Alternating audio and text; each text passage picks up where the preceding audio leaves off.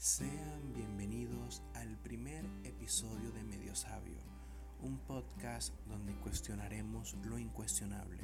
Mi nombre es Miguel Panfield y hoy hablaremos de la importancia de diseñar nuestra vida. Todos alguna vez nos hemos preguntado qué es lo que debemos hacer para alcanzar la vida que queremos tener. Y es muy sencillo, simplemente debemos hacerlo.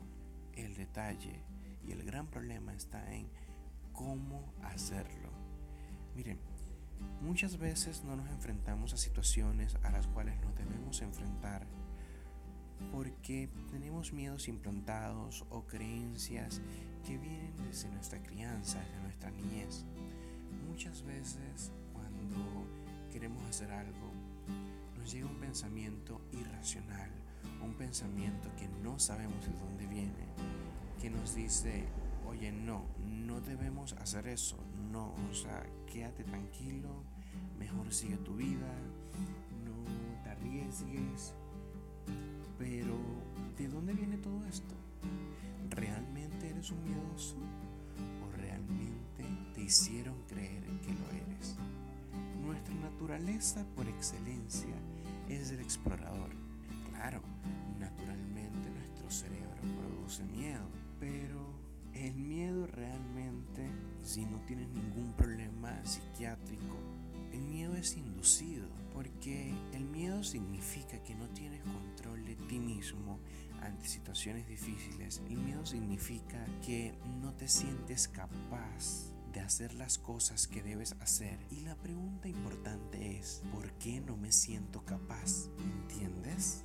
Vamos a retroceder muchos años hacia tu niñez cuando seguro quisiste lograr algo por primera vez y te chocaste contra una pared de piedra enorme que te decía no puedes lograrlo. Esa pared pudo haber sido un rechazo, un objetivo incumplido o incluso el propio miedo porque en nuestro entorno nadie era capaz de hacerlo. Entonces, aquí quiero llegar con esta idea quiero llegar es que muchas veces estas creencias se nos han sido implantadas por nuestro entorno, ya sea por nuestros padres, ya sea por nuestra familia en general, ya sea por la escuela en la que fuimos, los maestros que tuvimos y hasta los compañeros que nos pudieron tocar. Porque a fin de cuentas nosotros somos una persona, somos un ser que piensa, vive y respira por sí mismo, pero que al mismo tiempo se desarrolla en un entorno social Nunca, pero decir, no, yo realmente me valgo por mí y solo hago las cosas por mí. Eso es mentira. Sí, porque tú puedes decir y puedes creer que las cosas las haces por ti, pero siempre va a tener una motivación social. Hasta cuando quieres estar lejos de todo el mundo. Estar lejos de todo el mundo no es más que el rechazo a la manada. Igual estás perteneciendo a la sociedad en un sentido de impertenencia. Pero no quiero ahondar en esa idea. Quiero regresar a las creencias que nos son implantadas. Yo voy a poner como ejemplo mi, caso. Eh, yo pude tener la suerte de que mis padres, que no fueron los mejores padres del mundo, pero sí me dieron una especie de libertad creativa y una especie de libertad que me permitió y me ha permitido explorar muchos ámbitos de la vida, muchas creencias religiosas, muchas creencias sociales y hasta creencias de habilidades que yo pueda tener. Yo he sentido pasión por cantar, yo he sentido pasión por escribir, yo he sentido pasión por muchas cosas.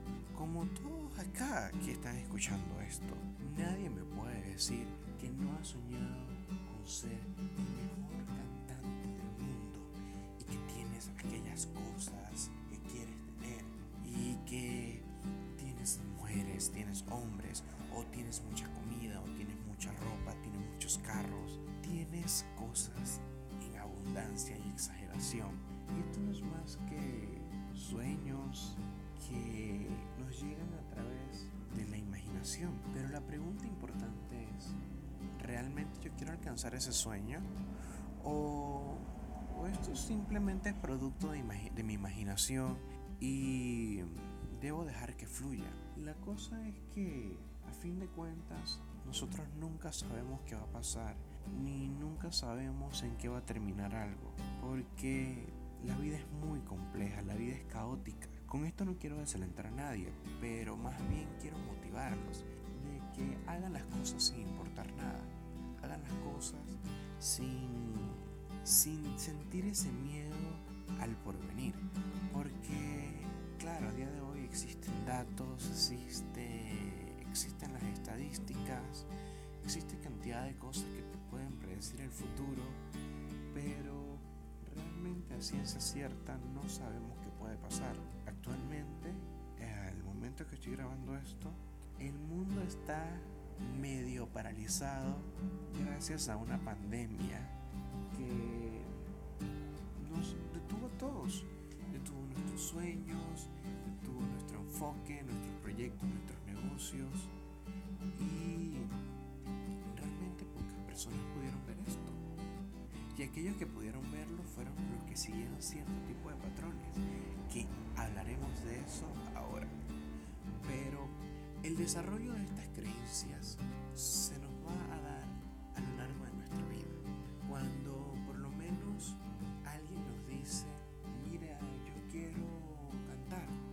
si nosotros tenemos creencias limitantes o creencias de que, mira, eso no se puede hacer, eh, hay un grupo selecto de personas que sí lo puede lograr, que está muy bien. No lo hagas, porque ellos son los que lo pueden hacer. Tú no puedes. Y esta creencia choca tanto que seguro esta persona, si tiene creencias limitantes, limitantes o si deja que esta idea penetre en su cabeza, se convertirá uno de los tuyos y lo repetirán como mantra a todas estas personas que lo rodean. Si es una persona que se siente viva, que se siente capaz y no tiene estas creencias limitantes y no pertenece a esta secta de miedosos y de quejumbrosos, se alejará de ti, se alejará de esa persona,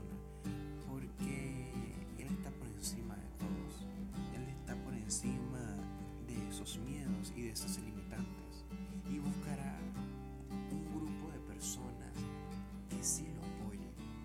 Y esto es muy importante porque aquí es donde realmente se mide el valor humano. El valor humano se mide por la capacidad personal de elegir nuestra verdadera vida, nuestro verdadero camino. Y esto, amigos míos, es lo que se conoce como inteligencia. Hay muchos conceptos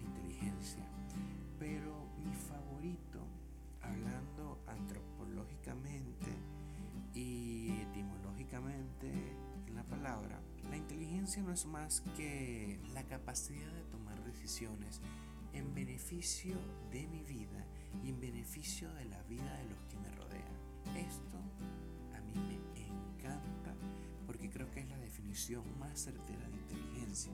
Porque la inteligencia no viene de la capacidad cognitiva, no, no, inteligencia viene de la sabiduría al momento de tomar decisiones. Y en caso de que tengamos estas creencias limitantes, que todos las tenemos, cómo hacer frente a ellas.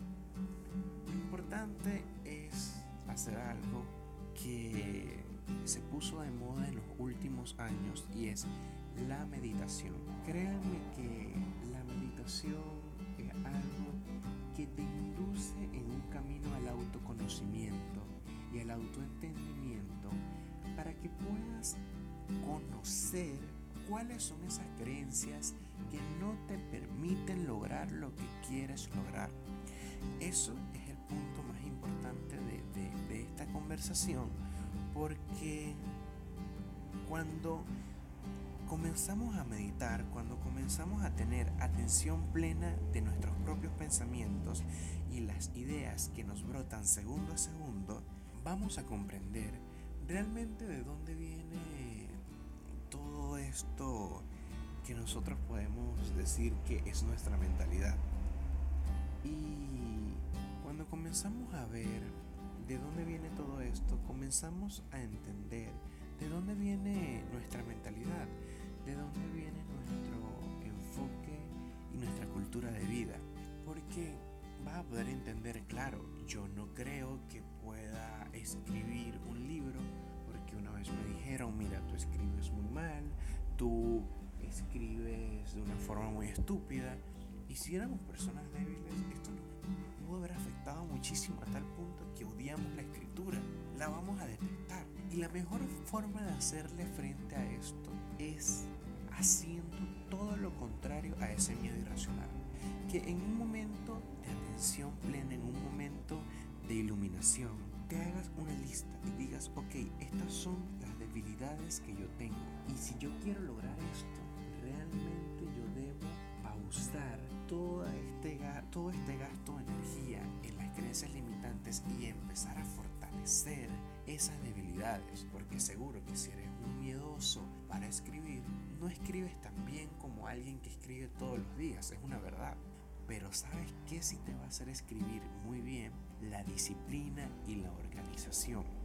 La disciplina y la organización viene en dos realidades, en una realidad mental y en una realidad física. Si somos personas que tenemos desorganización en nuestra cabeza y desorganización en nuestro entorno, en nuestro hábitat, nunca vamos a poder realizar algo bien, nuestras ideas están muy dispersas, están muy disparatadas. Y y realmente esto nos va a frenar, nos va a chocar. Créeme que nunca podrás lograrlo de esta manera. Ahora, el infinito proceso del autoconocimiento es algo que nos motivará a nunca definirnos con una especialidad. No quiero decir, quiero hacer una acotación acá, no quiero decir que si tú eres un pintor, en cinco años ya dejas de ser pintor y en cinco años más te vuelvas escritor y en cinco años más te vuelvas un bailarín. Yo creo que es mucho más profundo que eso. Si no es de definirte con ideas, casarte con ideas. Por lo menos yo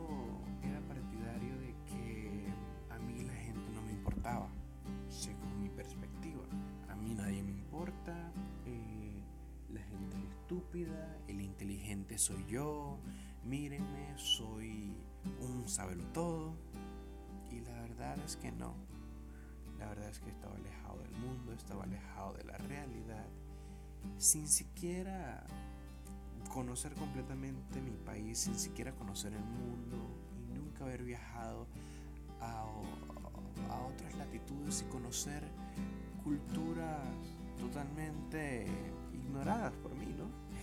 Y cuando nos plantamos en el infinito proceso al, autoconocimiento, llegamos a nuestras verdades, a nuestras verdades del ser. Me gusta llamarlo así porque en mis creencias de vida yo practico lo que se llama el existencialismo a través del absurdismo. No es más que una filosofía de vida que conecta dos corrientes de pensamiento, la cual es el existencialismo y el absurdismo. El existencialismo te engloba en algo donde siempre vamos a estar en el autoconocimiento, siempre vamos a estar interactuando con nuestro entorno para enriquecer nuestra alma. Y el absurdismo es la creencia o la corriente de pensamiento que te indica que nada tiene un sentido y que el sentido siempre se lo vas a dar tú. Y de acuerdo a las cosas que realices, ese es el sentido que vas a tener. Y yo soy partidario de, de, estas dos corrientes filosóficas porque me han permitido a mí entender que no hay mucho afuera. Somos viajeros que estamos en una nave espacial llamada Planeta Tierra, navegando por la nada, donde algún día vamos a desaparecer, o mejor dicho, vamos a morir. Y ya, eso fue todo, eso es mi creencia. Cada quien tiene su corriente de pensamiento, eh, cada quien tiene su forma de ver la vida. Pero me gusta esta idea porque no cae en el vacío existencial, no cae en la ignorancia de todo lo que podemos realizar en la vida, sino más bien cae en la humildad para contigo mismo, para entender que realmente hay mucho por conocer y mucho por hacer. Si nos enfocamos en nuestras, en nuestras pasiones más profundas y nos enfocamos a ella, en camino pleno hacia la autorrealización. Créanme que cuando nos implantamos en estas ideas, nuestra vida cambia, nuestro proceso creativo se afina, no empezamos a ver limitaciones, sino empezamos a ver oportunidades en todo lo que hacemos, empezamos a evitar las quejas y cuando empiezan a llegar estos pensamientos de queja, de dolo y de malinterpretaciones en nuestra cabeza, simplemente entendemos que es una parte de nuestra mente y que no nos identifica y que lo que nos debería identificar está ante nuestros ojos, son nuestras herramientas y, y lo que podemos hacer con ellas. Eso es lo más bello que existe en la vida. Créanme, si eres de estas personas que no tiene sentido alguno para su vida, yo he pasado por allí. Yo he durado horas llorando porque no entendía nada, porque me sentía con un nivel cognitivo superior al de la media, pero no podía hacer nada que me llevara a lo que yo quería. Y eso, amigos míos, se llama no valoración de nuestras capacidades debido a creencias implantadas por nuestro entorno y debido a al autoconocimiento nunca recorrido y por ende nunca vas a conocer tus verdades del ser y de verdad es que las verdades del ser son media verdades porque nadie en el mundo va a tener la razón. Si yo digo que la vida no tiene ningún sentido, es una media verdad, porque yo puedo creer en eso y la vida para mí no va a tener ningún sentido. Pero si se lo digo a un católico practicante o a un budista practicante o a quien sea, me va a dar su punto de vista de la verdad, me va a dar su punto de vista de la vida, me va a decir algo muy profundamente que le nace de su ser. Yo simplemente estoy usando esto como el antídoto ante ese vacío que alguna vez puedes sentir. El vacío existencial no se da plenamente en no encontrarle sentido a la vida. El vacío existencial se puede dar teniendo un sentido, pero no encontrando el camino para recorrerlo. Esto pasa muchísimo, esto pasa muchísimo. Por lo menos yo soy seguidor de un empresario español que se llama Euge Oyer y él hace referencia a una, a una hipótesis que él le llama la bata científico y la curiosidad del niño. Esta hipótesis se basa en que nosotros siempre debemos tener la bata del científico y la curiosidad del niño para que estas dos ideas se complementen. La curiosidad del niño te permite explorar todo lo que puedes hacer, todo lo que no puedes hacer, tus miedos, las creencias y la bata del científico para que compruebes si eso quieres hacer funciona. Y ya está. Así de sencillo. Es que por eso les digo, hacer las cosas es sencillo. El proceso es arduo y complicado porque viene una constancia de hábitos que no voy a profundizar en los hábitos ahora mismo, sino en, próximos episodios, pero viene a través de los hábitos. Y debemos entender que siempre vamos a tener la ignorancia en nuestra vida. Todos somos ignorantes y debemos reconocerlo. Debemos reconocer que a lo mejor que lo que estamos diciendo hoy no es como es. Puede que esto que yo esté diciendo acá no sea como yo lo digo, pero eso no le quita el punto de que a través de estas ideas y de este conocimiento tú te puedes desarrollar como persona. Sé que esto funciona porque yo he llegado a un nivel de comprensión, a un nivel de observación, el cual me ha permitido estudiar cosas hecho empresarios, que han hecho artistas y digamos personas en general a las cuales yo considero exitosas. No nada más personas que no conozco, personas que conozco que he visto que han logrado cosas magníficas, personas que digamos no tenían ni un duro ni un medio y resulta que ahora tienen mucho dinero que aquellas personas que cuando él no tenía nada tenía un negocio. Y esto se da a través de las creencias limitantes. ¿Por qué los negocios tradicionales siempre mueren? ¿Y por qué siempre el que tiene la visión y tiene esa mentalidad de mm, querer fallar, de querer chocar contra la pared, muchas veces es que no logra y no el que tenga el negocio tradicional, porque el que tiene el negocio tradicional siempre va a querer que las cosas se hagan de una manera y solo de una manera porque así lo aprendió. Y eso fue lo que su papá le enseñó y eso es lo que se debe hacer. ¿Y quiere un ejemplo? Si me están escuchando personas de más de 25 años, sabrán que existió una empresa llamada Blockbuster que alquilaba películas, alquilaba eh, estas cintas para los VHS y todas estas cosas. Y esta empresa era multimillonaria, era una empresa que tenía mucho poder resulta que esta, esta empresa fracasó, quebró porque no lograron adaptarse al mercado, no lograron ver el nuevo enfoque cultural que había, porque las cosas se debían hacer como ellos decían que era. Blackberry. ¿Cuántas personas que escuchan esto no tuvieron un Blackberry?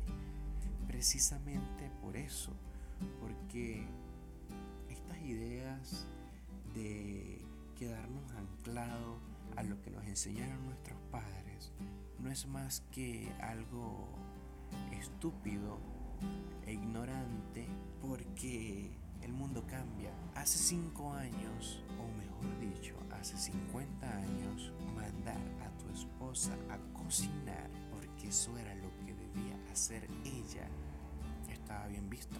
Porque sí, porque la tienes derecho porque eres mujer. ¿Entienden lo, lo, lo feo de la situación en que sería en esta época? En Latinoamérica se ve mucho. En Latinoamérica aún se ve este tipo de actitudes. Pero en países del primer mundo estas ideas murieron, de verdad. Y muchas de las creencias que se tienen son muy estúpidas, pero es la idea de que eso nos permite evolucionar y siempre vamos a estar en constante, digamos, tallación o tallamiento, discúlpenme la ignorancia de la palabra, o afinamiento suena mejor para encontrar un enfoque correcto de vida que beneficie a todos en la sociedad. Y habiendo dicho todo esto, sé que muchas personas escuchan el mensaje y no la intención. El mensaje es directo, el mensaje es las palabras que escuchas. La intención es lo que a ti te da la interpretación. La interpretación es lo que a ti te dará el verdadero conocimiento. No escuches el mensaje, escucha la intención. Y habiendo dicho esto, ¿quién eres? ¿Cómo te defines? No te sientas mal si la vida que tienes en este momento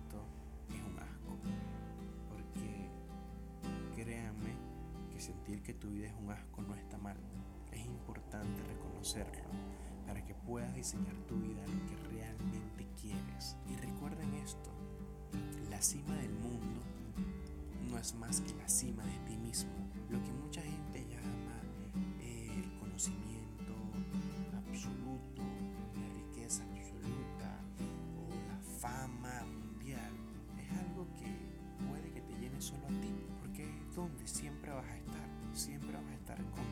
para ti, pero vives en una sociedad, una sociedad a la cual como deber humano tú le tienes que dar algo, porque las cosas que tú estás usando en este momento fueron inventadas, diseñadas por alguien más. Y esa es la conclusión de este tema. Tú hoy tienes miedo de inventar eh, un nuevo dispositivo o un nuevo modelo de negocios y no lo estás haciendo porque nadie lo ha hecho o porque alguien te dijo que no lo hicieras.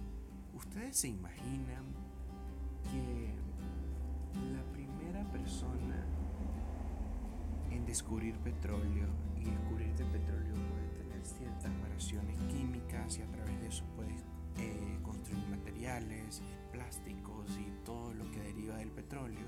¿Te imaginas que le hubiese prestado atención al miedo o aquellas personas que no creían en la tecnología? Miren, hay un ejemplo muy claro en todo esto y es Bill Gates. Bill Gates decía que él no creía en el Internet. El Internet era algo balurdo que no servía.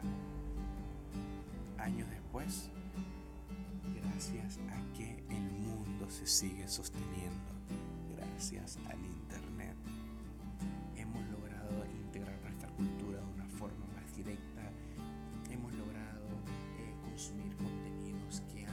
era imposible consumirlos.